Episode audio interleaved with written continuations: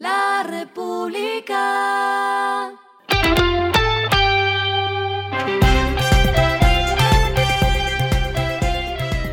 Al final de la jornada, esto es lo que debes saber sobre el comportamiento de los negocios, las finanzas y la economía. Las movidas de hoy fueron. El grupo mexicano que opera varias marcas de restaurantes, Alsea, anunció que mañana inaugurará el primer local de Archis en Barranquilla. El restaurante funcionará en el centro comercial Mall Plaza Buenavista. Con esto, Archis completa 29 restaurantes en el país, con sedes en Bogotá, Medellín, Bucaramanga, Cartagena, Pereira y Barranquilla.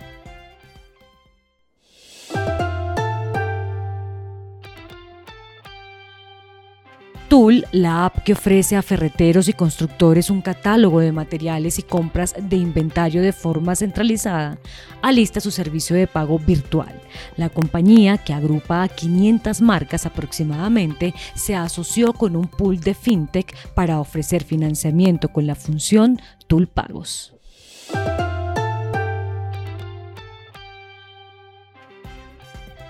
Tigo llegó a un principio de acuerdo con la empresa de conectividad mediante fibra óptica en hogares llamada Ufinet para enlazarse así a esta red mayorista y de esta manera sus usuarios encontrarán nuevas ofertas y un servicio de última generación en Bogotá. Lo que está pasando con su dinero.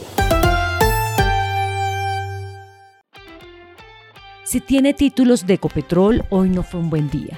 La acción de la petrolera, que se viene cotizando en 2.130 pesos en promedio, hoy perdió valor y cayó 6%, eso es casi 150 pesos. Son más de 250 mil colombianos los accionistas minoritarios de esta compañía que está envuelta en una polémica por el anuncio del gobierno entrante de citar a una asamblea para cambiar los estatutos y junta directiva de la empresa. compresa.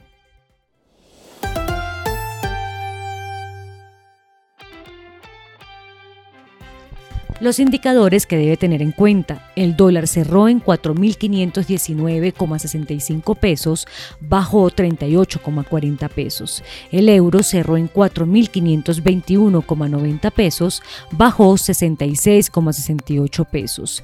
El petróleo se cotizó en 96,41 dólares el barril. La carga de café se vende a 2.135.000 pesos y en la bolsa se cotiza a 2,81 dólares. Lo clave en el día.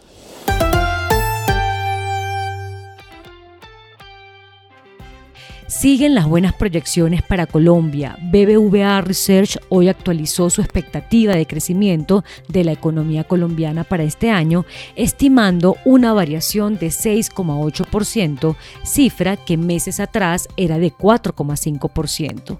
También ajustaron la proyección de crecimiento del país para 2030, pero a la baja, pues el estimado anunciado de 2,5% bajó a 2%, lo que explican por una menor dinámica del consumo ante las altas tasas de interés y una desaceleración en la creación del empleo. El dato que mantienen es el de la inflación, que calculan en 9,2% para cierre del año.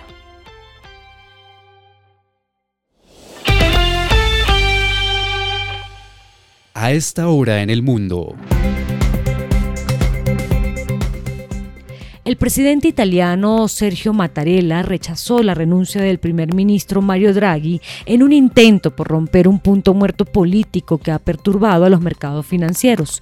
Draghi anunció su renuncia después de que el movimiento Cinco Estrellas, que ha criticado durante mucho tiempo la acción de este gobierno, se mantuvo alejado de la votación del Senado. Y el respiro económico tiene que ver con este dato. República. Expovinos, la feria organizada por Éxito y Carulla, vuelve a la presencialidad este año en su edición número 17. La cita cultural, gastronómica y académica será en Corferias entre el 11 y 14 de agosto. Habrá más de 100 expertos en la materia, más de 60 charlas y las acostumbradas catas a ciegas. La República. Y finalizamos con el editorial de mañana. Ecopetrol le da al Estado al menos una tributaria.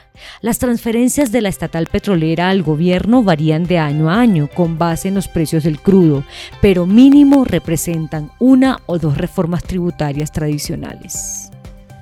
Esto fue Regresando a casa con Vanessa Pérez.